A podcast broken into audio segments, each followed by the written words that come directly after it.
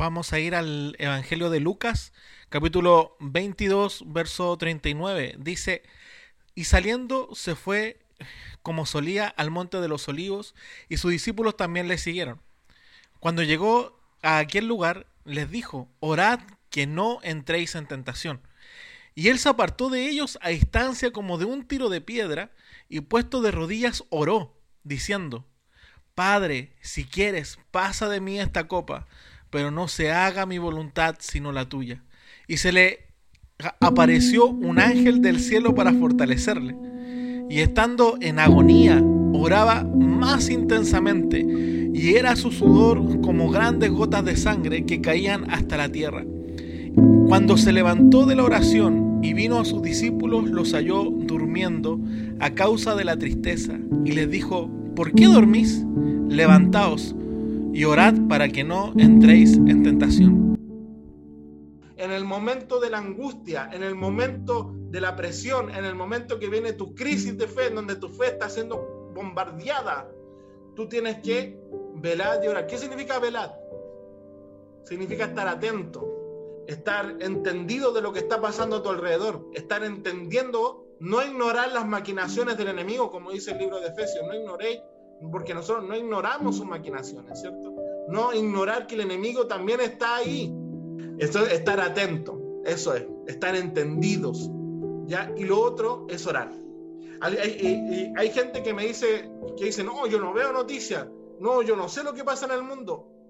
Ojo, ojo, pues si usted quiere orar con dirección, usted tiene que saber lo que está pasando fuera. Y lo otro, dice, velad y orar, ¿cierto? Orar ¿Por qué? Porque está en comunión con Dios, está fortalecido. La oración es una comunión constante con el Señor, por lo tanto el Señor, tú le entregas a Dios, Dios te da, ¿cierto? Una oración es conversar, ¿cierto? No es solamente un monólogo donde tú solo hablas, sino que también Dios te habla de vuelta. Entonces estás conectado con Dios, ¿ya?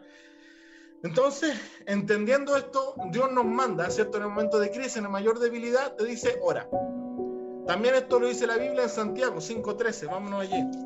Santiago 5.13. Vámonos rápidamente allí. Dice así.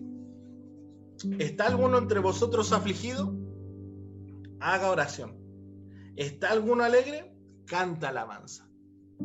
Que la alabanza, en otras palabras, es, como orar cantado.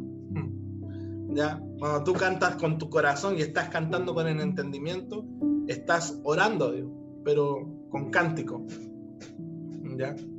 De hecho, los salmos son cánticos y los salmos, según la costumbre hebrea, se lee de forma cantada. ¿Ya? Entonces, eh, dice, eh, en, otras palabras, entendiendo mejor eh, Santiago 5.13, estás triste, tienes que orar. Estás feliz, también ora. Pero el motivo de la oración cambia, ¿cierto? Estás triste, ora porque está en aflicción, busca fortaleza en el Señor. Estás alegre, cántale, adórale, pero eso también es parte de la oración, ¿cierto? Levanta acción de gracia. O sea, ora, en, en, otras palabras, como dice Primera de Tesalonicenses 5:17, ¿cierto? Dice, orad sin cesar. Orar siempre. Orar siempre. Orar en todo tiempo. Y, eso es cuando usted puede estar haciendo las cosas, estar orando, estar trabajando y estar orando, ¿cierto? Puede estar, eh, eh, no sé, eh, haciendo lo que tiene que hacer conforme a su trabajo, los estudios, sus responsabilidades, y mientras que lo está haciendo, estar orando. Pero eso tampoco reemplaza su tiempo personal con Dios, a solas que usted tiene que tener. A donde usted frena todo, como hablábamos el otro día sobre Marta y María, ¿se acuerdan? Que María frenó todo lo que estaba haciendo y se sentó a los pies del maestro a escuchar. Usted, usted tiene que orar en todo tiempo, pero tiene que apartar un momento en el día en el que frene todo. El que pare todo y, puede, y se siente a orar abriendo todo su corazón al Señor, porque no me diga que le abre todo su corazón mientras está barriendo, mientras está en la micro, mientras va aquí, va allá, porque es difícil es complicado, porque tu mente igual está haciendo otra cosa, entonces no estás, no estás totalmente concentrado, pero tienes que apartar un tiempo donde estés realmente concentrado. ¿Ya? Entonces, De ahí nos manda a que debemos orar. Volvamos a Lucas 22. ¿Cierto? Volvamos a la narración allí y me gustaría poner énfasis, ya, ya que entendemos, esto era un poco la introducción para que entendamos un poco los activos del texto, pero ahora quiero ir a, a lo que el Señor principalmente nos quiere ministrar. Ya. ¿Cierto? Aquí nosotros vemos dos actitudes. Vemos una sola aflicción, pero vemos dos actitudes. La aflicción cuál era? ¿Cierto? Que a Jesús le iban a entregar, que Jesús iba a morir, y ahí, claro, si entregaban a Jesús, también iban a perseguir a los discípulos. Entonces, está, eran, todos estaban viviendo el mismo problema. ¿Ya? Pero vemos dos actitudes. Una, una actitud que tomaron los discípulos y otra actitud que tomó Jesús. ¿Cuál fue la actitud de Jesús? La actitud de Jesús, dice ahí el verso 44, que estando en agonía, dice, oraba más intensamente. O sea, mientras más fuerte era su dolor, mientras más fuerte era su tristeza, ya era esa, esa, esa soledad que quizás podrían sentir algunos, porque Jesús también pasó por soledades. Los, los, hijos de Dios también tienen que enfrentar la soledad. ¿Ya? Y dice así, eh, oraba más intensamente y era sudor como gotas de sangre. O sea, cuando él estaba así, su reacción fue orar más, ¿cierto? Más intensamente. Pero la reacción de los discípulos cuando estaban tristes, ¿cuál fue?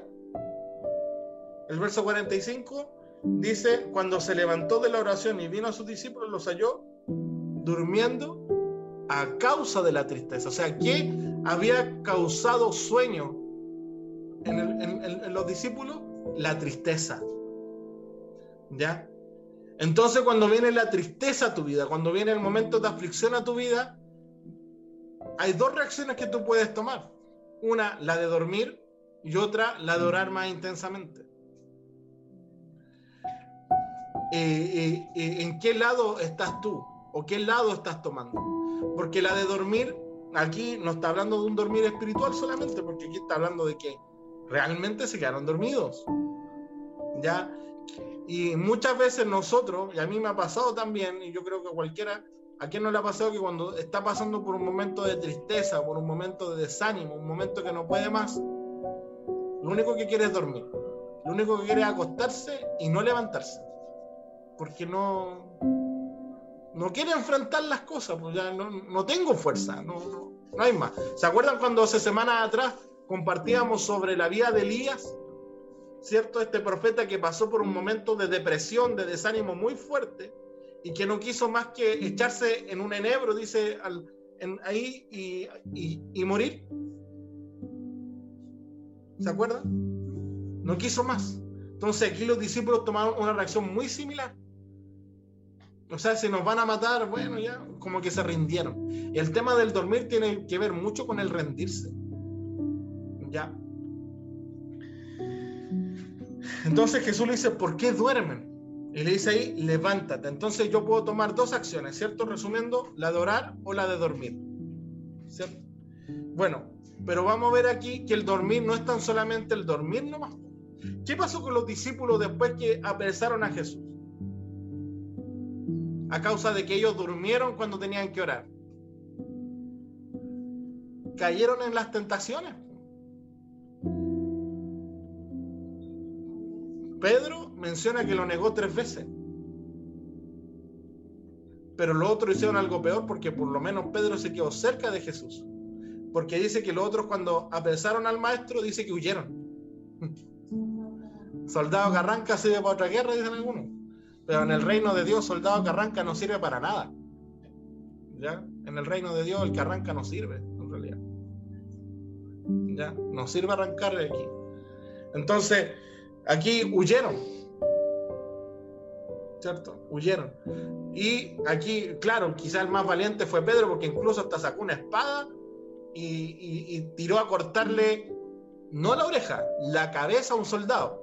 Yo creo que como el soldado tenía entrenamiento entre un soldado y un pescador, obviamente el soldado le esquivó y le cortó solamente la oreja eh, Pedro al soldado. Bueno, creo que Pedro le haya dicho, oye, oye, si tú me apresas a Jesús te va a cortar la oreja. No, eso, eso, eso, cuando usted lee eso, fue que Pedro tiró el espadazo nomás, pues, y a donde cayó, y le cayó ahí en la oreja, ¿no? Ya, o sea, hasta Pedro andaba armado. o sea, fue más tentado que otro poco. O sea, si usted es cristiano y anda con un cortabruma ahí por si acaso, por si me tengo que defender, escucha, usted tiene que todavía conocer al Señor. ¿Ya? Velad llorar para que disiernas cuando viene la tentación. Y esa tentación, porque la palabra dice, los que aman a Dios, todas las cosas le ayudan a bien. Si tú estás atento cuando viene el proceso de la angustia, vas a saber actuar. Vas a saber qué hacer y no te va a empezar a correr en círculo y decir, ah, no puedo, son muchas cosas. Y no, va a poder reaccionar. Va a tener la claridad. Amén. Entonces, volviendo aquí al tema del dormir. El dormir entre, un, entre una persona que duerme y una persona que está muerta, ¿qué diferencia hay? ¿Qué efecto causan? Los dos no causan ningún efecto, ¿cierto? Los dos no, provocan ningún cambio en su medio, ¿cierto? El que duerme es como si estuviese muerto. Entonces, eh, muchos quizás duermen espiritualmente o hemos dormido espiritualmente. Eh, conociendo a Cristo, quizás hemos estado en un sueño largo, ¿ya? Y el que duerme sueña, ¿cierto? El que duerme profundo está soñando, entra en una etapa de sueño. ¿Y qué, y qué es lo que tiende a soñar tu mente? La tendencia, no, no lo que tiene pesadilla. Tu mente tiende a, a, soñar lo que hay en tu corazón, ¿cierto? Eh, a soñar lo que más fuerte hay en tu corazón. Y algunos tienen fuerte, no sé, pues, grandes anhelos y sueñan, ¿cierto? Un mundo feliz, sueñan que se ganan la lotería, sueñan que, están en algún lugar realizando sus sueños, o sea, realizando sus metas y todo. En un mundo, ¿cierto? En una nube. ¿Ya? Bueno, el que, el que sueña está capturado por sus, por sus anhelos. Hay un, hay un versículo en Eclesiastés que dice así, eh, a donde abundan los sueños, abundan las vanidades un versículo en Eclesiastés que dice, donde abundan los sueños, abundan las vanidades. Y, hay mucha gente motivacional que predica eso, sueñan grande, sueñan grande, sueña, sueña para Dios, ya está bien. Yo hasta yo mismo lo he dicho, y yo mismo me lo he dicho a mí, yo tengo que soñar en grande en el sentido de tener expectativas, ¿cierto? De tener metas, ¿cierto? Pero la Biblia dice que el perezoso mucho anhela y nada alcanza. O sea, yo tengo que trabajar por eso.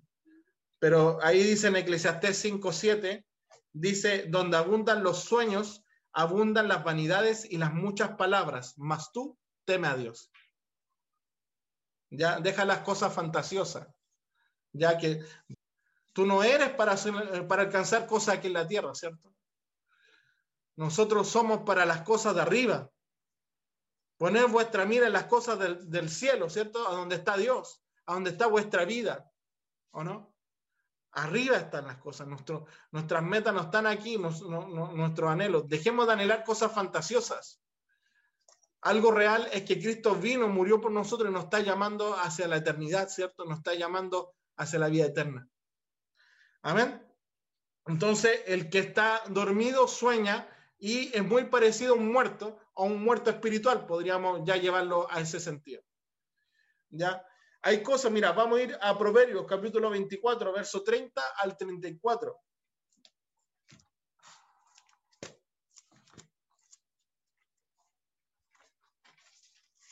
Proverbios 24.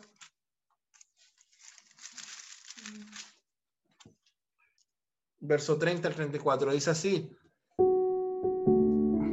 Dice, Pasé junto al campo del hombre perezoso y junto a la viña del hombre falto de entendimiento.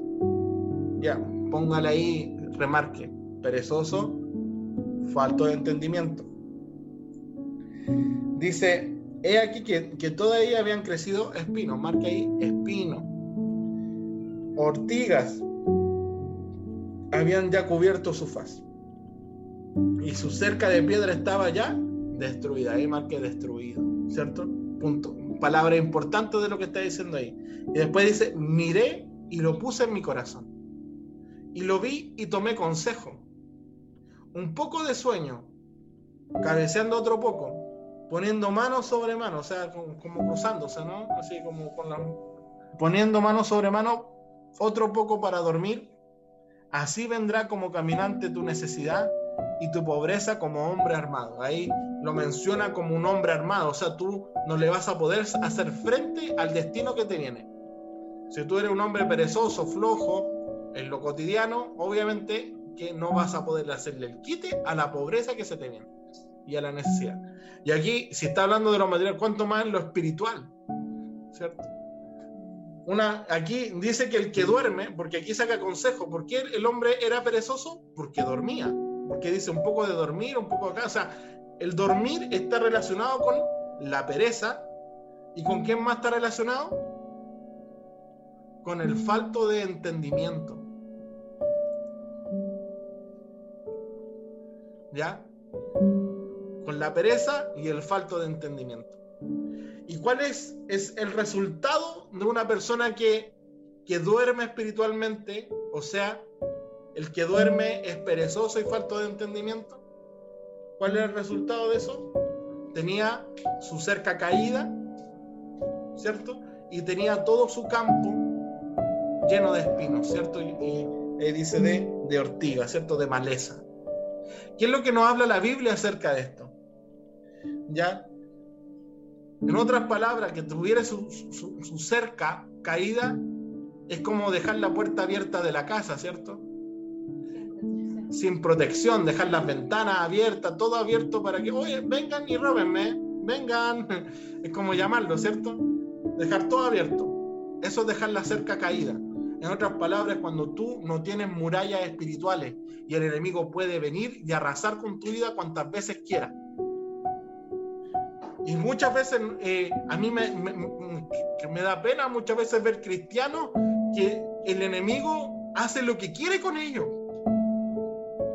los arrasa, los destruye y los pone en huida. Es como que son víctimas del enemigo. ¿Y la Biblia qué dice de los hijos de Dios? ¿Que son víctimas del enemigo? No, la Biblia dice que los hijos de Dios echan fuera al enemigo. O sea, la víctima aquí es el diablo. el que debiera salir corriendo del diablo, no la iglesia dice que las puertas del Hades no prevalecerán contra la iglesia. La tiniebla no echa fuera la luz, sino que la luz echa fuera las tinieblas.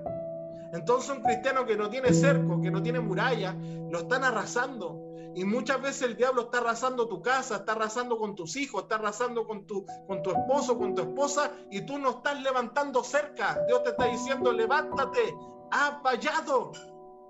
Haz muralla alrededor de tus hijos. Haz muralla alrededor de la gente que estás discipulando. Eh, levanta vallado alrededor de, la gente que tú le estás predicando. Haz vallado alrededor de tu nación. Aquí cuánto tengo muchos hermanos extranjeros aquí entre medio. Tienen que levantar vallado por su país, vallado por Venezuela, vallado por Bolivia, vallado por Perú, vallado por Chile. Colombia ahí también se me había olvidado. Hay que levantar vallado. ¿Cierto? Porque el hombre perezoso se duerme nomás. A causa de la tristeza, a causa de que ve tanta maldad, mejor me duermo y que pase la maldad nomás. Prefiero no ver noticias, prefiero no enterarme de nada. No me digan nada, no. Porque está tan el desánimo y la tristeza ya entró a su corazón. ¿Por qué? Porque no está siendo vallado. Dios te dice, entró la tristeza a tu corazón, levántate, hijo, hija de Dios. La Biblia dice en Isaías 60, levántate y resplandece, hija de Dios, dice así. Y le dice así, levántate y resplandece. Quizá alguno está esperando que alguien le haga resplandecer. Quizá alguien está esperando, quizá eh, alguno está esperando que alguien, que Dios venga y le encienda su fuego le encienda esas ganas, pero el mandato dice, tú resplandece. No esperes que te hagan resplandecer. No esperes que te levanten. Tú levántate. Porque cuando tú eras pequeño, quizás tus papás, cuando te caías, te levantaban tus papás, ¿cierto? Pero cuando fuiste grande, cuando te caías, los demás se reían, ¿cierto? y después te iban. Pero cuando ya fuiste grande, tú te levantas solo, ¿no? Hay momentos en la vida que quizás Dios no te extiende la mano para levantarte. Pero ¿por qué a veces los padres no le extienden la mano al hijo para que se levante? ¿Porque los hijos son, porque los padres son malos o porque le quieren enseñar algo? Que le quieren enseñar algo, ¿cierto? Le quieren enseñar al hijo, mira, tú puedes. ¿Cierto? Tú puedes. O cuando por ejemplo, yo he visto aquí que le hacen clase aquí y, las tías dicen, le dicen ya que el papá no le ayude, ¿eh? que haga el, niño la tarea solo, ¿cierto? ¿Por qué? Porque el niño puede hacerlo. Tú puedes hacerlo. Cuando Dios te dice, levántate y resplandece, es porque tú puedes hacerlo. No, es que no puedo. De, saca eso de tu mente. Saca eso de, tu estructura mental, destruyela hoy en el nombre de Jesús, porque la Biblia dice en Isaías capítulo 60, levántate y resplandece. También Pablo le dice a Timoteo, en 2 Timoteo, aviva el fuego del don de Dios que está en ti. Pablo no le dice, mira, yo voy a ir a donde ti y yo te voy a ir a avivar. Quizá o deseamos que vengan los hermanos y nos vengan a avivar a nuestra casa, ¿cierto? Y está bien que decíamos eso, pero no podemos esperar a que ellos vengan a verme para yo avivarme. No puedo esperar, porque Pablo ya no podía ir a ver a Timoteo. Pablo estaba en la cárcel, Timoteo estaba en Éfeso, estaba en otro lado. Pablo estaba en Roma y, Timoteo estaba en lo que es Turquía. No podía ir a verlo ya Pablo. Por lo tanto, Pablo le dice, recuerda lo que has oído, lo que has aprendido de mí, las palabras que yo te he entregado, avívate y pon obra las cosas que yo te he dicho. En esos momentos usted tiene que recordar todo lo que Dios ha sembrado en su vida y levantarse con fuerza. Usted, usted debe levantarse sin temor. Yo voy a ponerme a ser vallado. ¿Qué es lo que dice Ezequiel 23:30? Busqué entre medio alguien que hiciese vallado, ¿cierto? Que se pusiese a la brecha. Dios está buscando gente que se levante. Porque angustia ha sobrevenido sobre todos, como está escrito. Que vendría angustia sobre la tierra, sobre toda la gente. Sobre todo el mundo, eso está escrito. Una angustia grande. Ningún país ha quedado fuera de esa angustia grande.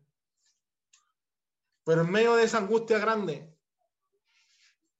la Biblia dice, levantaos y erguíos, porque vuestra redención está cerca. Levántate. Ezequiel 22:30 dice, busqué a alguien que hiciese vallado. ¿Por qué? Porque en el contexto está hablando que había mucha maldad en la ciudad. Estaba, había el pecado, había angustia, había crisis, había injusticia, había de todo.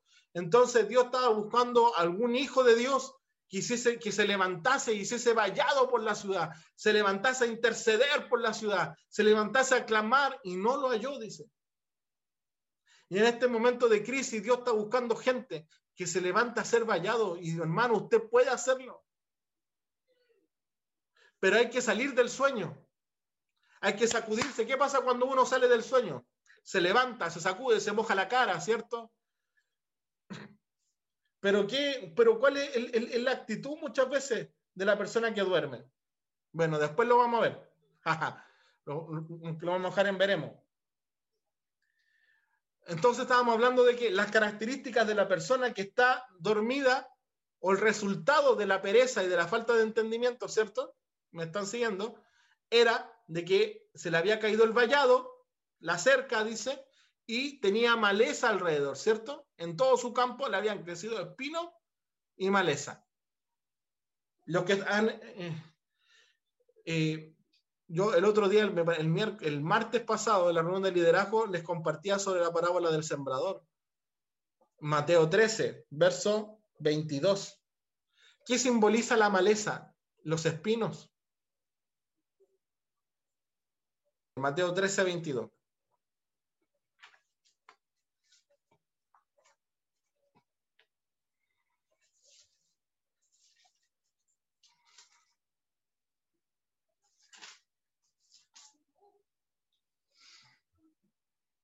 Amén. Amén.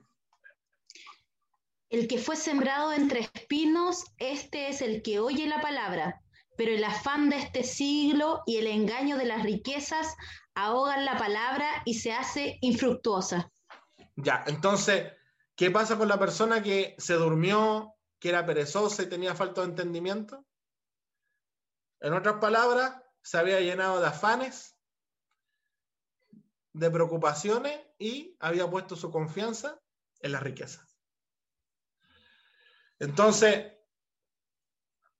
tenemos aquí todo de, de una pequeña de una pequeña trocito de lana se nos convirtió en una gran madeja, ¿cierto? Un pecado tras otro, porque estas cosas no vienen solas. Una persona que se queda dormida espiritualmente empieza a caer en todas estas cosas. Pereza, falta de entendimiento, eh, el enemigo lo arrasa, se llena de afanes. ¿Y qué más? Vuelve a poner su confianza en el dinero. ¿Qué pasó con Pedro después de que pecó? Pedro volvió a la pesca. Él había dejado la pesca cuando siguió a Jesús, porque Jesús le dijo, yo te haré pescadores de hombres. Pero cuando Jesús murió y después que resucitó, al momento Pedro no creyó que, Jesús había resucitado. Y Jesús y Pedro, como le había fallado el Señor, estaba desanimado. Eh, ahí está en un momento crítico, habían han matado al líder de un movimiento grande que era Jesús. Obviamente que a sus seguidores lo iban a perseguir. ¿Y qué hace Pedro? Vuelve a la pesca vuelve atrás, vuelve a los afanes que había dejado antes. Y muchas veces volvemos a las cosas que antes habíamos renunciado. Mm. Algunos cuando llegaban al Señor dijeron, yo todo te lo entrego, Señor, yo todo te lo doy. Pero después de un tiempo viene el desánimo, viene la incredulidad y vuelven a adquirir los mismos afanes que habían entregado al Señor. Vuelven a retomar las mismas confianza en el dinero que tenían antes. Y no tan solo en el dinero, sino en las riquezas. ¿Se acuerdan lo que era riqueza? Riqueza era cualquier cosa que me genera estabilidad. Y no es solamente el dinero, puede ser el trabajo, puede ser mi familia, pueden ser mis hijos. Hay gente que dice, yo me levanto cada mañana por mis hijos. Yo por mis hijos me levanto cada mañana. Yo me levanto cada mañana por mi papá, por mi mamá, o, por, o porque, no sé, esa es tu riqueza. ¿Ya? Lo que te hace, te impulsa a seguir, ¿ya? Entonces, eh, esas cosas son símbolos de que eso te, te duerme. porque Te hace olvidar la realidad espiritual que estás viviendo. Te hace olvidar de que tú ya no vives para esta vida. Esta vida es como un sueño. Esta vida se fuma. Es como un sueño. Se acaba y ya no hay más, pues ya no vuelven. ¿Qué ganas cuando uno tiene un sueño bonito, cierto? Y te despiertan y tenés ganas de volver a soñar lo mismo. ¿A alguno le ha pasado eso? Oye, ojalá volver a soñar lo mismo. Está bueno el sueño. Mucho, ¿por qué me despertaron? Bueno, el, el sueño de este mundo desaparece. Las vanidades de este mundo se van. Se fuman como el humo. Es mejor vivir para la eternidad, ¿cierto? Nos hacen olvidar las cosas de este mundo, nos llevan a olvidar de que Cristo viene, nos llevan a olvidar de que hay otra vida en la cual esa es eterna, en la cual Dios me está preparando para esa vida. Me hace olvidar que hay una resurrección de los muertos. Y hay, y hay algunos que hasta ni creen que, que Jesús va a volver o, no creen o no tienen seguridad de que, van a, de que vayan a resucitar después. Como no tienen esa seguridad, se aferran a las cosas de aquí porque es todo lo que tienen. Pero nosotros tenemos algo más grande, amén. Tenemos a Jesucristo. Proverbio 11:28.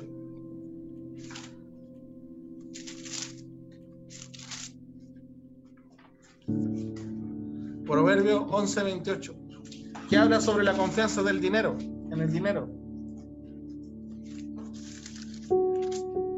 Dice, el que confía en sus riquezas caerá, mas los justos reverdecerán como rama. Qué tremendo.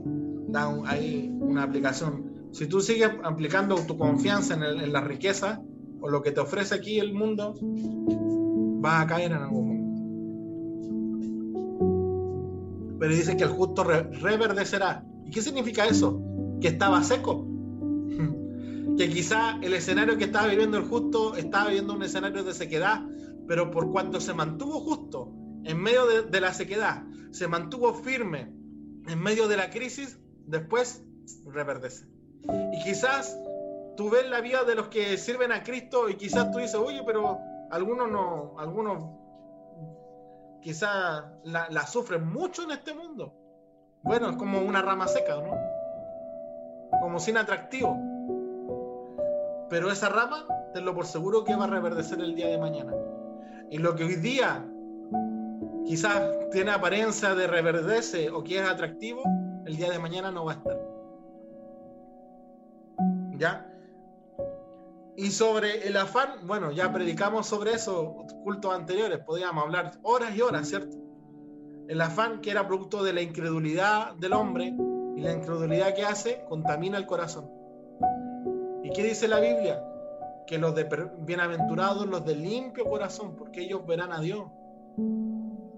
La incredulidad contamina mi corazón. La incredulidad me impide ver a Dios en, lo que estoy viviendo. La incredulidad, yo puedo estar viviendo una crisis y no veo a Dios en la crisis por la incredulidad. Amén. Entonces, Vamos a ir. Proverbios, capítulo 26.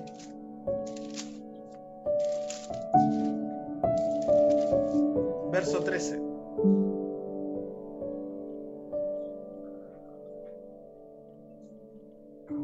Proverbios 26, 13. Dice así. Dice el perezoso. ¿Cuáles son las características del perezoso? El perezoso dice así. El león está en el camino. El león está en las calles. ¿Ya? ¿Y qué significa eso? Que el perezoso es cobarde. Por eso no sale. Por eso no se levanta de la cama. ¿Por qué? Porque hay peligro afuera. El león está en las calles. No me involucro más con Dios. O no me meto a orar porque me da sueño, porque no. Las vigilias, que, flojera. Eh, hay temor. Es que si me meto más con Dios, el enemigo se va a levantar más contra mí, le tienen más, más miedo al enemigo que. Entonces, algunos tienen conflicto incluso de meterse más con Dios por el miedo que tienen en su corazón. Y ese temor no proviene de Dios. ¿cierto? El temor es contrario a la fe. Dice, el león está en la el león me va a comer. ¿Cierto? Entonces, no, no, no, no, podemos andar así en nuestra vida. Después dice, como puerta gira, el verso 14 dice así, como la puerta gira sobre sus quicios, así es el perezoso que vuelve a su cama, o sea, es flojo. ¿Ya? Pero yo estoy hablando de algo espiritual, de flojera en, en lo espiritual, en Dios flojera para hacer las cosas de Dios. ¿Se entiende? Es flojo para leer la Biblia, es flojo para orar, es flojo para vigilar, es flojo para servir. Flojo y lento. A, eso me refiero. ¿Ya? Después dice así, el verso 15. Mete el perezoso su mano en el plato y se cansa de llevarla a su boca. ¿Ya? Eh, esto es como cuando uno dice tengo más, tengo más sueño que hambre. Está diciendo así el que come, o sea, en otras palabras, bota la comida, desecha, desprecia lo que le están dando. En otras palabras, es una persona que tiene indolencia. Hay otro versículo similar a este que dice que el, el indolente no come, o sea, y, caza su presa, pero no se la come. O sea, desecha el, alimento, desecha el recurso, o sea, no se da cuenta que, que quizá hay otra persona que tiene necesidad, ¿me entiende? Se queja de lo que come, se queja de las cosas, es indolente la persona. ¿Se, entiende ese, hecho? Eso, eso, eso tiene mucho que ver, yo el otro día lo compartía con, los hermanos de la universidad, que tiene que ver mucho con lo que cuando yo evangelizo, invito gente a la iglesia y después no la llamo, no la disipulo, no, no me interesa si ellos van y vienen. ¿Ya? ¿Es por qué? Porque soy indolente. Caso la presa, invito a las personas, pero después dice, no las consolido, o sea, en otras palabras, no, no le doy el bajo al alimento, no se disipulan, quedan ahí a media, queda un proceso a media. ¿Cuánta gente hay en la iglesia sin disipularse?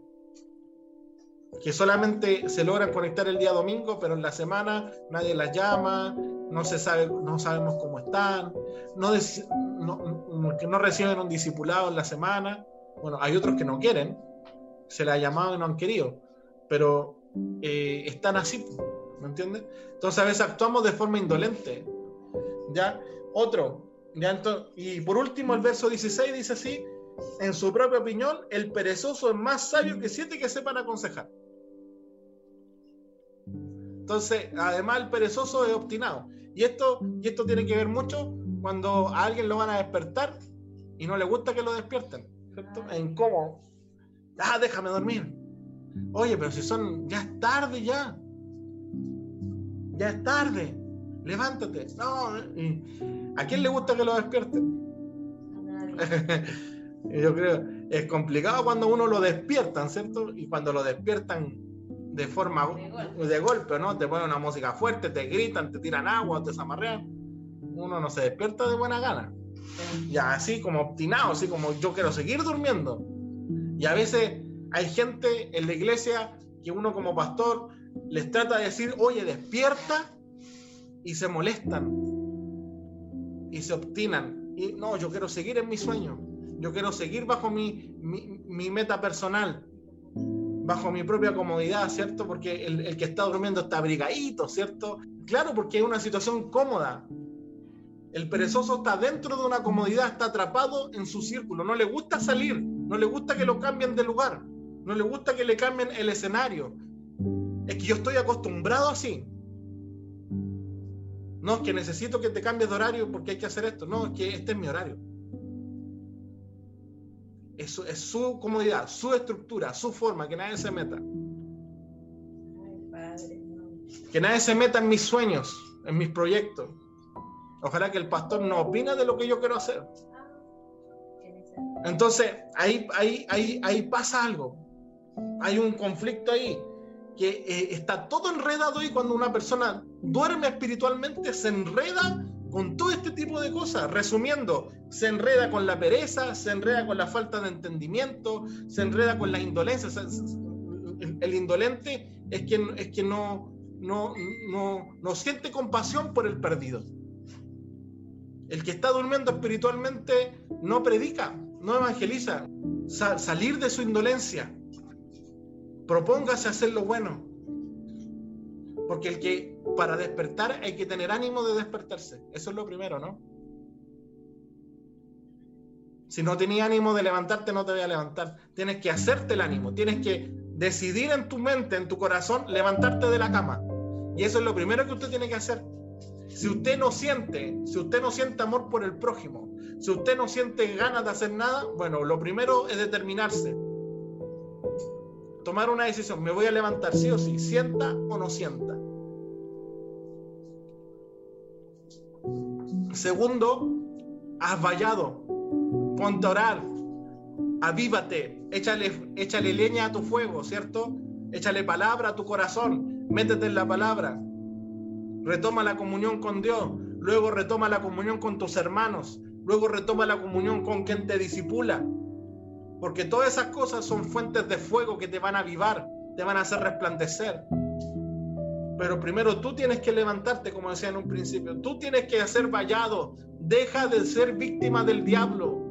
Deja, deja de permitirle al diablo que haga lo que quiera con tu casa, con tu vida, que te afane. No, tú dile al diablo, tú no me vas a afanar más. Yo renuncio al sistema de este mundo, porque el sistema de este mundo es así. Acuérdense que, que cuando, mira, cuando Moisés fue enviado a liberar al pueblo de Egipto, al, pueblo de Israel en Egipto, ¿cierto? ¿Cuál fue la estrategia de Faraón para que Israel no escuchara a Moisés, que era la voz de Dios? ¿Sabes lo que hizo Faraón? Dijo, pónganlo a trabajar más para que no tengan tiempo para escuchar a Dios. ¿Por qué crees que en el momento que tú empezaste a, levantarte en el Señor te vino más trabajo? Es que todo el trabajo es de Dios, bendición. ¿Te acuerdan que le dije en un principio? Todas las puertas, no todas las puertas, te las abre Dios. Quizás Dios te abrió esa puerta de trabajo, pero Dios no te dijo, toma más trabajo. Porque a veces, muchas veces por causa de eso, no tenemos tiempo ni para buscar.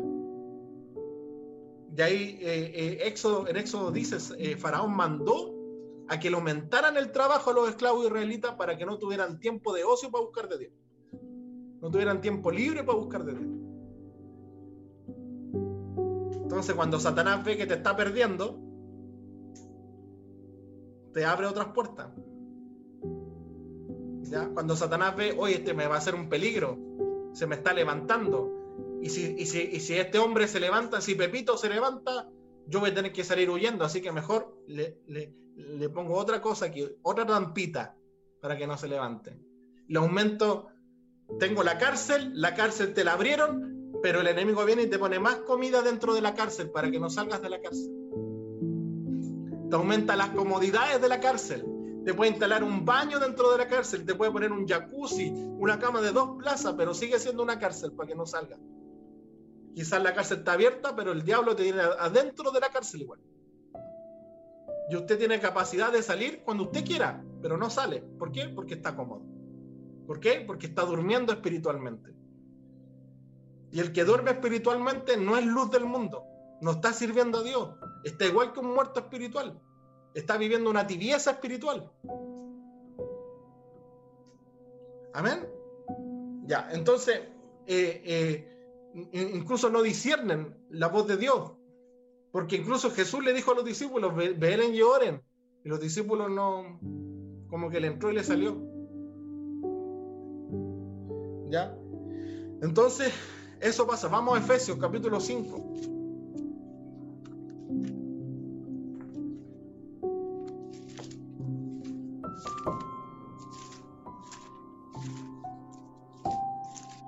Efesios 5, ¿cierto? Efesios 5, capítulo 5, verso 13, verso 14, perdón. Efesios, Efesios 5, 14. Dice así, por lo cual dice, y hoy día Dios te dice a ti, hermano, Dios te dice a ti, hermano, te lo digo en el nombre de Jesús, despiértate tú que duermes y levántate de los muertos y te alumbrará Cristo, mi hermano.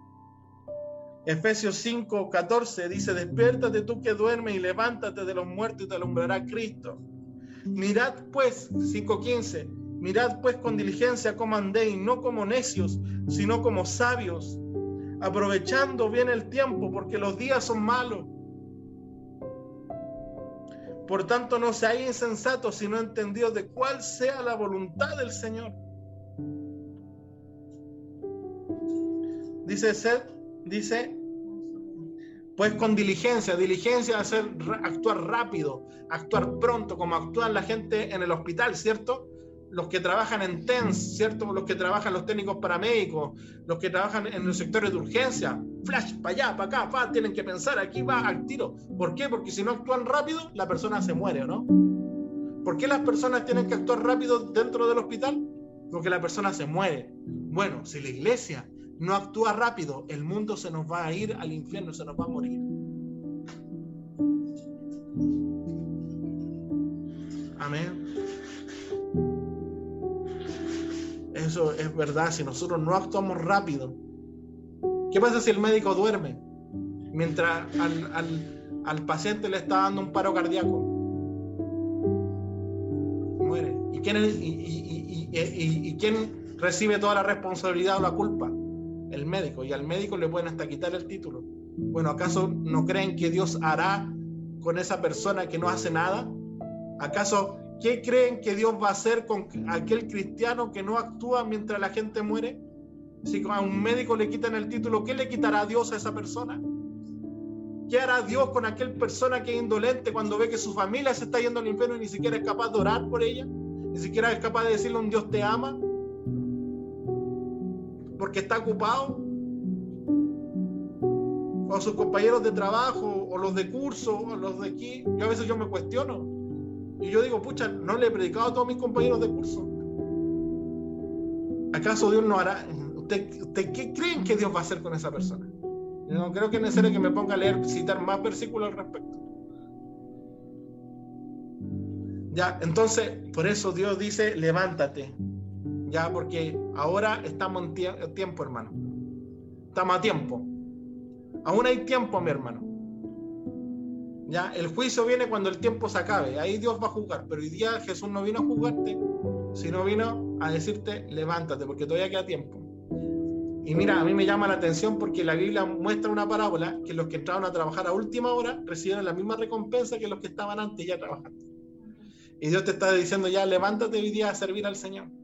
Y quizás puedes recibir hasta la misma recompensa que los que ya llevan tiempo y, han trabajado. Porque esa es la gracia del Señor. Pero Dios te está diciendo, ven, levántate, deja de tener compasión por ti mismo, deja de llorar por ti, deja de deja eso atrás, deja esa deja la tristeza, suelta la tristeza. Y mira hacia adelante y abraza lo que Dios tiene preparado para ti.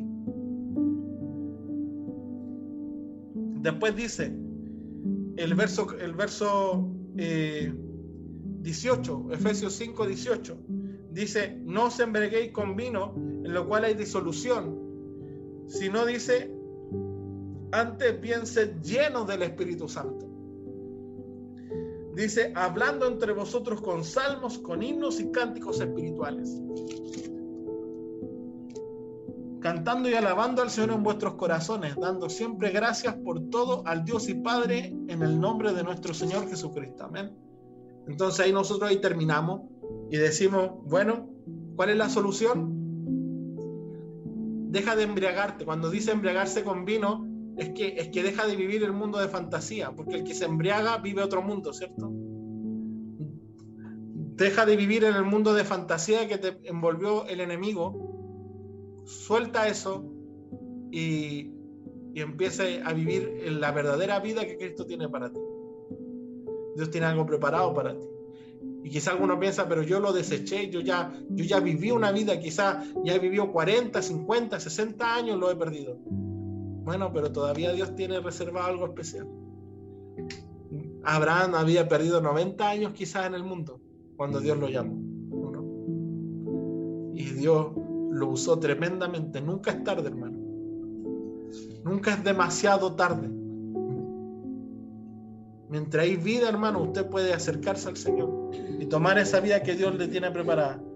¿Y cómo yo puedo ser lleno del Espíritu Santo? Y dice, ser lleno del Espíritu Santo. Y después dice, hablando entre vosotros con salmos y con himnos y cánticos espirituales en vuestros corazones y dando siempre gracias. O sea, teniendo esa actitud de alabanza, teniendo una actitud agradecida, alabando a Dios, dice, incluso Dios te empieza a llenar. Cuando tú decides en el momento de la crisis, y aquí vuelvo a la pregunta inicial, ¿qué hacer cuando estás pasando por una crisis? Tú decides levantar tus manos y alabar a Dios y decir, gracias Dios. Gracias Dios por lo que no me diste. Gracias Dios por lo que me quitaste. Gracias Dios por lo que permitiste que yo sufriera. Gracias Dios por las situaciones complejas que estoy viviendo. Y empiezas a alabar a Dios. Y, ahí empiezas a glorificar y empiezas a predicar en medio de tu prueba. Empieza a, quizás estás pasando necesidad, pero tú vas y le dices a otra persona, pero yo, pero Dios te va a proveer. Quizás tú estás enfermo, pero tú le dices, estás viviendo ahora una enfermedad, pero tú le dices a otra persona, pero yo creo en el Dios que sana. en el momento de la crisis, tú empiezas a creer en el Dios que hace todas las cosas. Amén. En medio de gran aflicción, mira, para, para terminar. Jesús, después de esto, ¿cierto? Cuando lo apresaron, terminó de orar, lo apresaron y todo, y llegó a la cruz. Jesús podría estar encerrado en su propia angustia, ¿no? Podría estar ahí llorando porque se enfrentó la soledad Jesús. Pero cuando estaba ahí, un hombre se le acercó, ¿cierto? Y le dijo, acuérdate de mí, ¿no?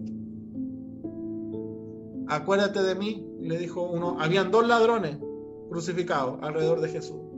Uno insultaba a Jesús, pero el otro le dijo, acuérdate de mí, Jesús, cuando, cuando venga en tu reino, ¿cierto? Estaba padeciendo Jesús. Jesús estaba con el rostro deformado, estaba desnudo, estaba desangrado, estaba lacerado, o sea, le habían quitado toda la piel de la espalda. Y lo más seguro que la parte de adelante también. Con una corona de espina, todos burlándose. Y yo encuentro irónico que una persona venga a una persona así. O sea, que alguien venga y, le diga a una persona así que está lacerada, deformada, que está así todo muriéndose, agonizando, y, le dice, oye, ¿te podía acordar de mí? Quizás Jesús podría haber respondido, ¿y quién se acuerda de mí? Quizás alguno podría haber dicho, bueno, pero ¿por qué me tengo que acordar de los demás y quién se acuerda de mí? Nadie se acuerda de mí. Quizás Jesús podría haber reaccionado de esa forma. Pero en medio de la aflicción, Jesús siguió predicando. ¿Cierto? Jesús perdonó el alma de, de esa persona que estaba muriendo en la cruz. Y también pidió perdón por los que le estaban acusando, ¿cierto? dijo, Padre, perdónanos, porque no saben lo que hacen. Él siguió, en otras palabras, ganando almas. Él siguió predicando, siguió haciendo la obra de Dios hasta el último respirar. A pesar que estaba en angustia, que estaba en agonía, que estaba en crisis, que estaba allí, logró sortear firme la situación. ¿Por qué? Porque cuando le vino la angustia, prefirió orar. Y dice que mientras más grande era esa angustia, más grande oró. Y quizás algunos dicen, pucha, ahora estoy pasando cada vez una angustia peor.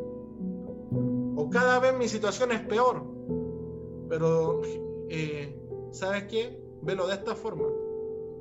Quizás Dios te está diciendo, es que yo quiero que ores más. Quizás la forma en la cual Dios te está llamando y te está diciendo, yo quiero que ores más. ¿Qué pasó cuando Jesús oró, dice que vino un ángel, le fortaleció.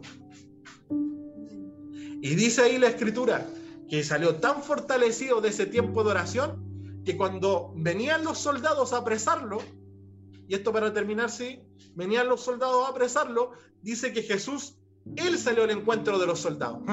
Incluso él fue a hacerle enfrente a la situación difícil y le dijo, aquí estoy. Y cuando dijo, yo soy, era tan fuerte la unción que tenía Jesús que los soldados se cayeron. Se, cayeron frente a la presencia de Cristo. ¿Por qué? Porque en el momento de la angustia oró más profundamente y salió lleno del Espíritu Santo a enfrentar la crisis. Dios no quiere que tú huyas de las crisis, Dios quiere que tú las enfrentes, pero las enfrentes en el poder del Espíritu Santo, lleno de Dios. Pero ¿cómo te va a llenar? orando más profundamente, alabando a Dios en medio de la crisis, cambiando tu queja por alabanza. No quejándote por lo que estás sufriendo, alaba a Dios por lo que estás sufriendo. Alaba a Dios porque Dios te empujó a esa crisis. Porque si no, no lo hubieses conocido. No te duermas, porque si te duermes te vas a perder la experiencia más grande que Dios tiene preparada para ti. El que se duerme se pierde todo lo que Dios tenía preparado. No te duermas, hermano. Ya. Fue, es tremendo eso cuando Jesús dice yo soy y todo se cae. Tremendo eso. Como prácticamente ahí, eh, esa era la oportunidad para que Jesús saliera corriendo.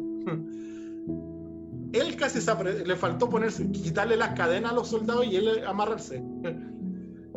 ¿Ya? Pero Él le hizo frente a eso. Amén. ¿Están contentos, mi hermano?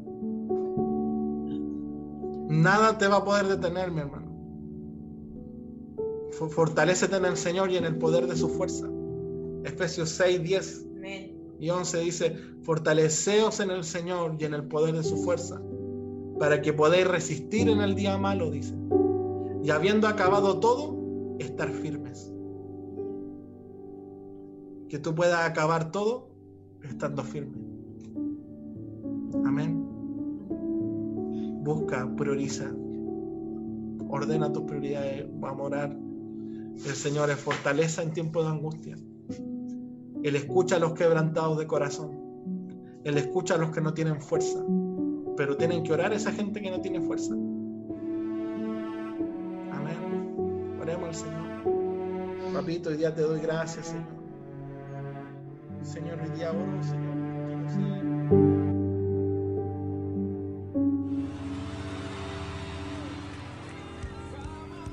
Si quieres acercarte al Señor y participar en nuestros cultos, Comunícate con nosotros al WhatsApp más 56 9 346 71029. Dios te bendiga. Iglesia, reconcíliate con Dios.